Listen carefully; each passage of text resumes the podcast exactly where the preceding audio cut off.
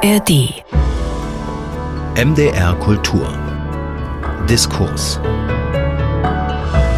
Und hallo, sagt Katrin Schumacher mit einem novembrigen Thema und mit einem spannenden Gast. Ich freue mich, dass ich den Schriftsteller Martin Schäuble begrüßen kann. Hallo. Hallo, danke für die Einladung. Sehr gerne. Ich sage novembriges Thema. Es ist ein Thema, auch wenn es schwer ist, das Öffentlichkeit braucht. Und hier doch ausnahmsweise eine Triggerwarnung. In der nächsten halben Stunde wird es um Suizid gehen. Suizid unter Jugendlichen, wenn sie selbst darüber nachdenken, sich das Leben zu nehmen oder mit jemandem reden möchten. Die Nummer der helfenden Telefonseelsorge, anonym kostenlos und rund um die Uhr erreichbar, die finden Sie auf unserer Website mdrkultur.de. Ja, wenn jemand stirbt durch eigene Hand, da bleiben oft Ratlosigkeit und Schmerz zurück, Schuldgefühle, vielleicht sogar Wut. Was hat ihn, was hat sie so weit gebracht? Hätte es vielleicht verhindert werden können? Ähm, und wie schwer auch, wenn der oder die direkt am Anfang des Lebens steht. Martin Schäuble hat sich dieses Themas angenommen in seinem neuen Roman Alle Farben Grau im S. Fischer Verlag erschienen. Und im Zentrum des Romans, da steht eine wahre Begebenheit. Martin Schäuble, wie genau ist dieses Thema auf Sie zugekommen? Ja, zukommen ist, glaube ich, genau das richtige Wort. Es, es war so, dass ähm, die Eltern von Paul, wie ich in dem Buch nenne, also ist eine wahre Geschichte, die Eltern von Paul, die haben gemerkt, dass das Thema Suizid äh, ganz, ganz schwer zu vermitteln ist an Menschen, die darüber sprechen wollen, Fragen haben. Ihr Sohn hat sich das Leben genommen mit 16 Jahren. Und wann immer sie angefangen haben, darüber zu sprechen oder auch gemerkt, dass das ihnen aus dem Weg gegangen wird, wenn sie es versuchen, dann, dann sind sie auf Abstand gestoßen oder auf, ja, ich sag mal, auf so eine Art ähm, Ratlosigkeit. Und das hat sie ziemlich geärgert, weil sie gesagt haben, naja, darüber kann man sprechen, muss man sprechen. Wir würden auch darüber sprechen wollen, was da war und wieso es geschah. Und mit uns kann man reden. So. Und äh, die Idee war es dann, ein Buch zu schreiben oder jemanden zu finden, der ein Buch schreibt über das Thema. Suizid bei Jugendlichen, Depression spielt auch eine Rolle. Mhm. Dass es ein Buch über den eigenen Sohn wird, das ist dann äh, meine Idee gewesen. Wir wurden zueinander geführt, sozusagen. Jemand, der mich ganz gut kennt und weiß, wie ich arbeite, recherchiere und schreibe, hat mich an die Familie geführt und äh, wir haben uns kennengelernt und ich habe gesagt, ja, ich sehe das so wie ihr. Äh, da, da, muss ein Buch zu gemacht werden, aber eben nicht abstrakt, sondern genauso, wie ihr auch bereit seid, darüber zu sprechen und Fragen zu beantworten, nämlich äh, über euren Sohn, die, die wahre Geschichte. Und die Eltern des äh, verstorbenen Jungen, das habe ich recherchiert, die haben auch eine Stiftung gegründet. Die wollen also wirklich Aufklärungsarbeit über Suizidgefahr leisten. Genau, das kam dann danach. Also als mhm. ich die ersten Gespräche geführt hatte in Frankfurt, da war das so, dass ähm, ja, die haben in dem Haus gewohnt, wie man im Haus wohnt, mit, mit anderen Kindern gemeinsam. Und erst nach und nach kamen immer mehr andere mit dazu. Da wurden Büros eingerichtet, da kamen Mitarbeiterinnen, Mitarbeiter, da wurde diese Stiftung gegründet und aufgebaut, also während der Recherchezeit sozusagen. Und das heißt Tamoni Mental Health, das heißt, die kümmern sich wirklich darum auch, Fortbildungsangebote an Schulen anzubieten zum Thema, wie kann man denn so psychische Erkrankungen bei Kindern und Jugendlichen auch äh, finden, herausfinden, was sind so die, die Dinge, auf die man achten muss. Also genau das Thema des, des eigenen Sohnes, das sie jetzt sehr groß machen, um zu verhindern, dass das auch anderen Kindern und anderen Familien so ergeht. Hm, und wenn Sie es so erzählen, also dass die Stiftung immer größer wird mit MitarbeiterInnen, man merkt schon, das ist ein großes Thema tatsächlich, das ähm, ja so ein bisschen in einer Tabuzone ist. Lassen Sie uns über den Roman sprechen. Paul in dem Roman, der ist 16, er ist so ein bisschen sonderbar, er ist hochbegabt, er ist sehr sensibel.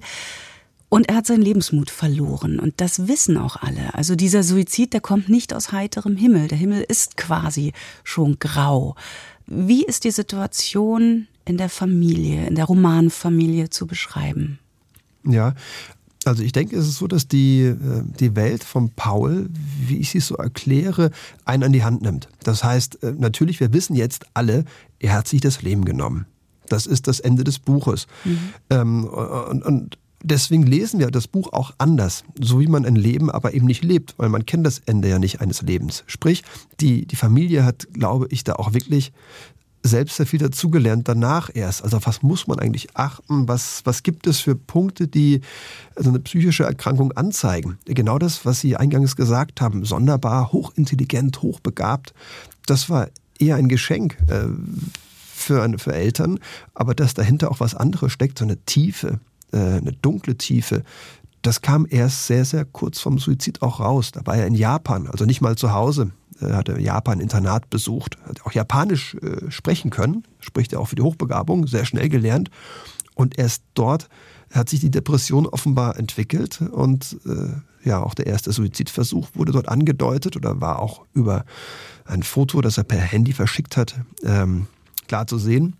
Das heißt, erst da leuchteten überall die Alarmglocken, auch zu Hause im Elternhaus, weil dann klar war, hinter dieser Hochbegabung, hinter dem etwas einsamen Leben, äh, steckt eben auch eine ganz dunkle Seite.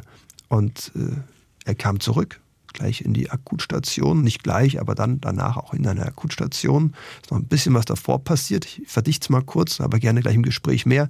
Und da war dann erst die Diagnose für alle eine Riesenüberraschung.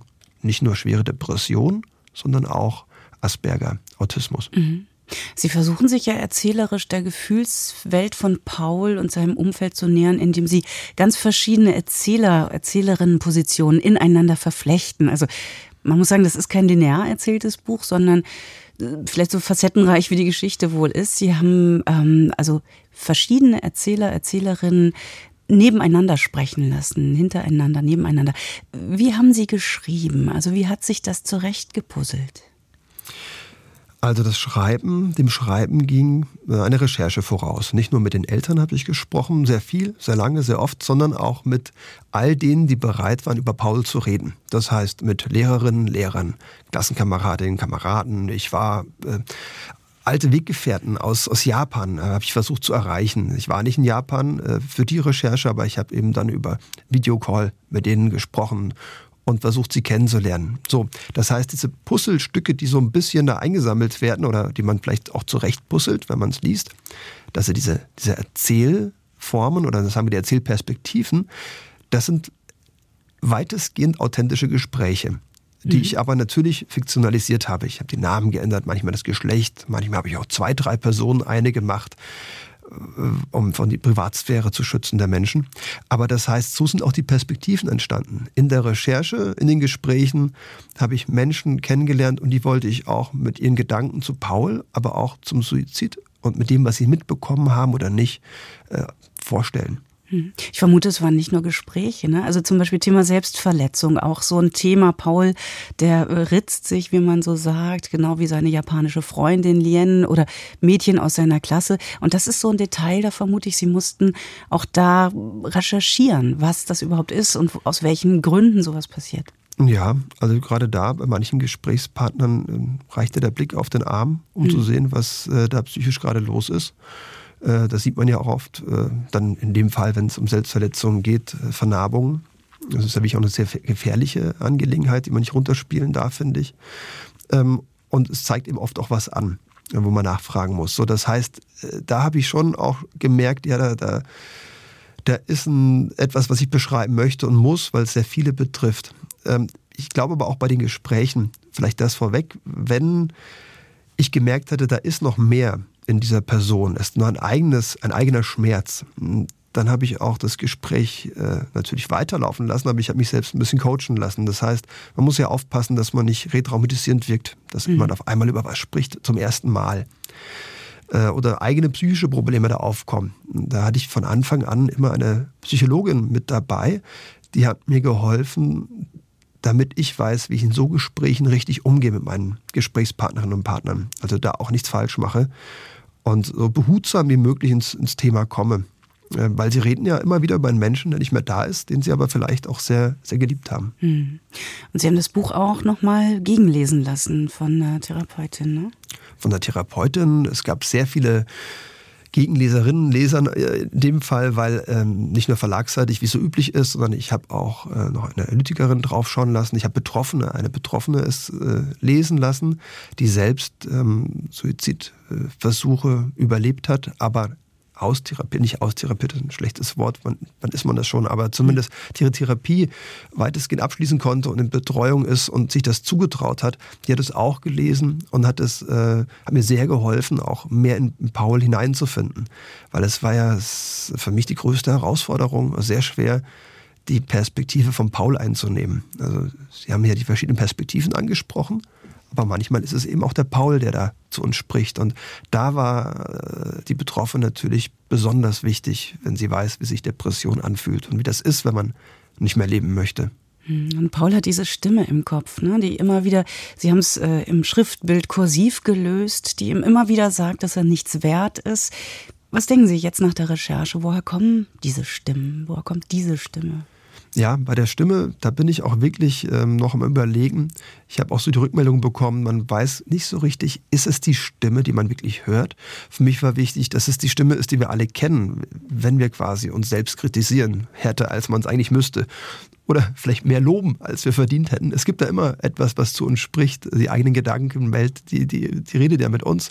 Und das wollte ich zeigen, dass die bei ihm einfach viel lauter war, diese Stimme. Frecher und gefährlich, weil sie so bösartig war. Das war die Stimme seiner Depression, seiner psychischen Erkrankung, die ihn wirklich fertig gemacht hat. Das wollte ich in dem Fall äh, spüren lassen oder zumindest, dass man ein Gefühl dafür hat, wie sich sowas anfühlt, dass man so wenig wert ist, sich zumindest so fühlt, dass man so wenig wert ist, wo das herkommt. Ich denke, viele kennen so Stimmen, aber eben nicht, dass man auf einmal im Raum etwas hört, sondern es flüstert einem manchmal zu. Bei vielen ist es liebevoll und bei Paul war es eben der Feind. Hm. Es gibt gleich zu Anfang des Romans so eine Szene, wie Paul mit seiner Mutter im Auto sitzt und diese ganze Hilflosigkeit zum Tragen kommt der Eltern, ja. Also im Dialog, der nicht mehr funktioniert. Also sie versucht ja ihr Möglichstes und ich kann das so gut nachvollziehen, als selbst Mutter gewissermaßen. Ähm, sie selbst haben auch Kinder. Ähm, ich kann mir vorstellen, dass es wahnsinnig schwer ist, über diesen Jungen zu schreiben, der nicht mehr lebt. Ja, stimmt. Und ich überlege aber auch manchmal, ich weiß nicht, ob ich es ohne Kinder geschafft hätte. Also mir hat das schon sehr geholfen, selbst als Vater von drei Jungs, auch äh, reinzukommen in die, in die Welt von Jungen. Das ist, ist überhaupt, oder von Jugendlichen. Ich meine, das ist, deswegen schreibe ich ja vor allem Bücher auch für, für Jugendliche, ähm, weil es einfach eine Welt ist, die mir täglich begegnet, die ich sehr wichtig finde. Und ich glaube auch gerade, wenn man so in Pauls Welt reinschaut, äh, findet man immer was zu eigenen Bezügen, sei es die eigene Kindheit, eigene Jugend, eigene Kinder, andere Jugendliche, die man vielleicht aus der Familie, Freundeskreis kennt. Und, und das ist nicht so, dass alle dann dieses Ende nehmen, bestimmt nicht. Aber man merkt natürlich hier, wenn man ihm zuhört, was es ausmacht, was die Unterschiede sind, wenn die Stimme zu laut wird, wenn das Ritzen beginnt, wenn andere Anzeichen sind, wie zum Beispiel am Ende seine große Abschiedstournee, nenne ich das mal, dass, dass er aus der Akutstation kommt und alle glauben, er ist geheilt, weil er so glücklich ist. Aber nein, es war ganz anders. Es war seine Tour, nochmal allen Tschüss zu sagen. Hm. Stattdessen, also das sind so, so Dinge, die versuche ich zu zeigen, weil man kennt ja das Leben der, der Jugendlichen auch. Aber hier lief es dann doch eben in ganz anderen Bahnen weiter. Hm, wobei sie auch die anderen Bahnen zeigen. Also die, ich will nicht sagen positiven Bahnen, aber die Bahnen, die das Ganze auch nehmen kann, zum Beispiel mit Alina, die irgendwie die Kurve kriegt in dem Ganzen und auch andere ähm, Kinder, Jugendliche in dem Buch, die es aber irgendwie schaffen, ne, im Gegensatz ja. zu Paul.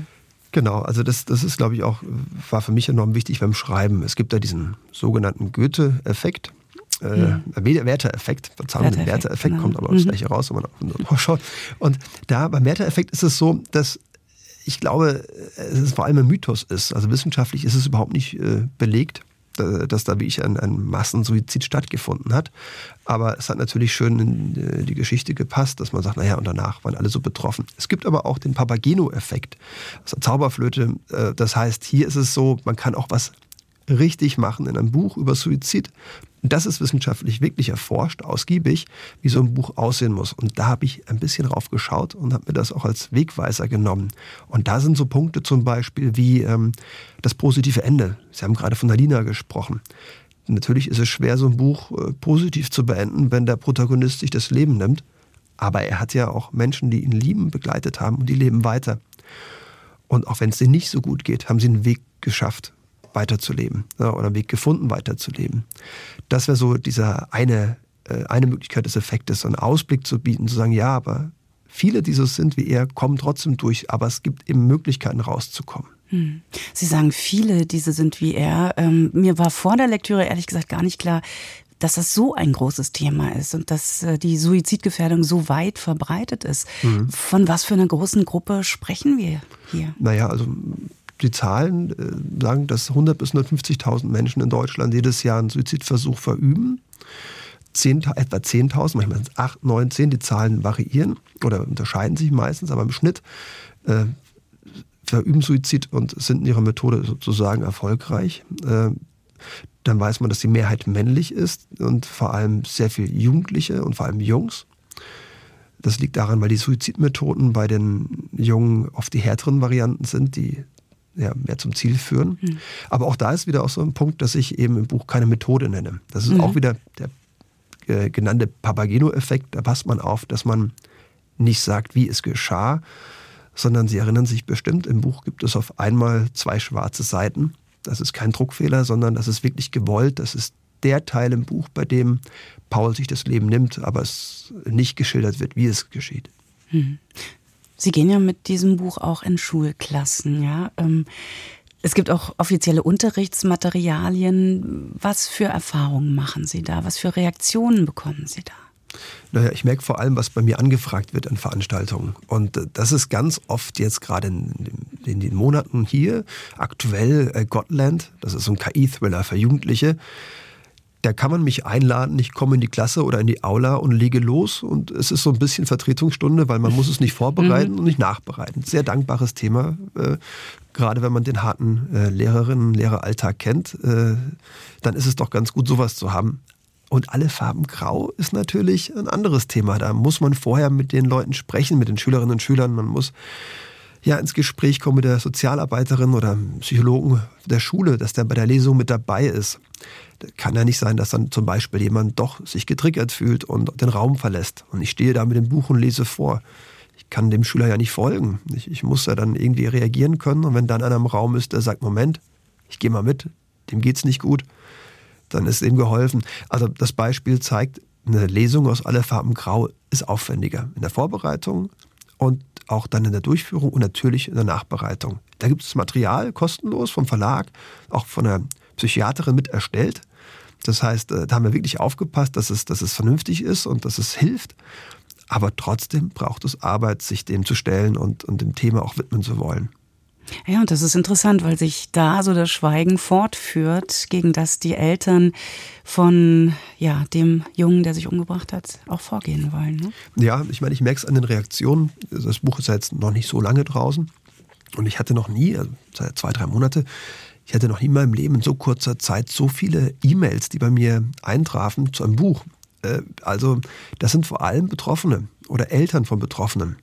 Also teilweise aus, aus der Akutstation heraus, jemand, äh, der das liest, äh, wo man eigentlich gar kein Handy haben dürfte und sagt, wie es ihm aber auch hilft, einfach auch Wege aufzeigt, wie, wie es anders geht. Und vor allem zeigt es auch, das war so ein Ziel des Buches, was danach ist für die anderen, die Überlebenden sozusagen, die man ja doch alle liebt. Wie geht für die denn das Leben weiter? Und was macht für die der Suizid aus? Oder was, was ändert der? Das heißt, ähm, ja, das, das Schulmaterial glaube ich, das kann, den, kann dann helfen, auch das abzufedern, da reinzufinden und ins Gespräch zu kommen. Aber braucht eben eine Menge Arbeit. Hm, eine Lücke, die der normale Lehrplan nicht abdeckt. Da könnte, da könnte Ihr Buch sehr gut stehen. Ähm, Sie sagen es gerade, Suizide sind für die Betroffenen ja tragisch, aber auch für die Hinterbliebenen traumatisch. Also ich kenne einige Bücher, die sich mit dem Thema ganz unterschiedlich beschäftigen. Gerade aktuell das Buch Simone von Anja Reich, in dem sie dem Freitod einer Freundin hinterher schreibt und auch ihre eigenen Trauer natürlich. Ich habe ihren Roman nun auch in dieser Hinsicht gelesen als Buch, das auch nachträglich helfen kann, was zu verstehen.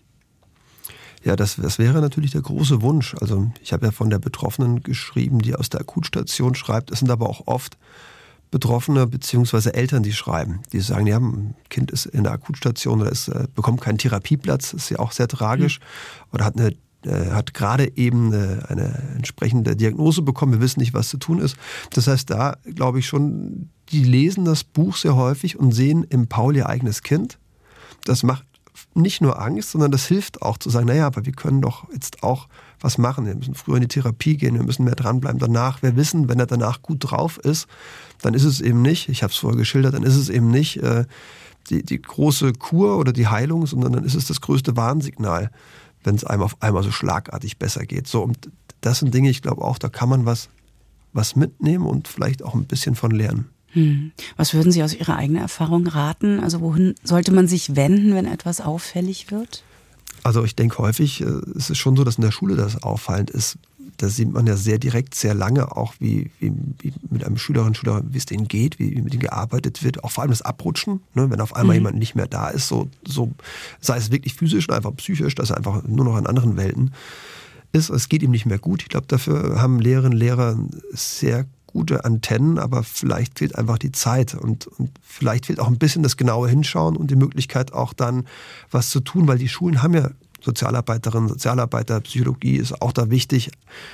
Leider sind das oft Halbzeitstellen. Ich hatte das auch schon, Teilzeit, ich hatte das auch schon erlebt in Schulen, dass dann eben genau die Person, die zuständig wäre, äh, einfach in Elternzeit ist und Ersatz wurde nicht gefunden. Da muss viel gemacht werden. Aber ich glaube, erster Weg wäre auch es zu erkennen, dann Möglichkeiten sofort Therapie aufzusuchen, Psychologinnen und Psychologen, mit den Eltern zu sprechen. Ich glaube, das Wichtigste ist ins Gespräch kommen. Also nicht sagen, ja, ich habe das Gefühl, da könnte doch, aber das wird sich schon wieder ausheilen.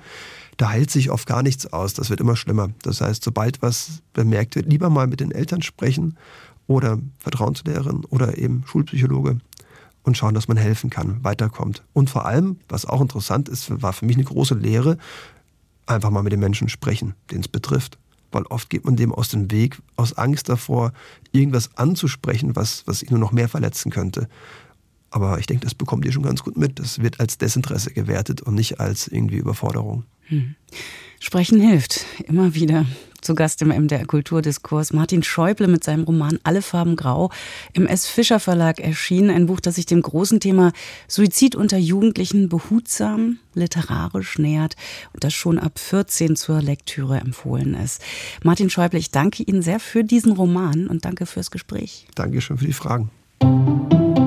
Alle unsere Gespräche finden Sie auf mdrkultur.de und in der ARD Audiothek.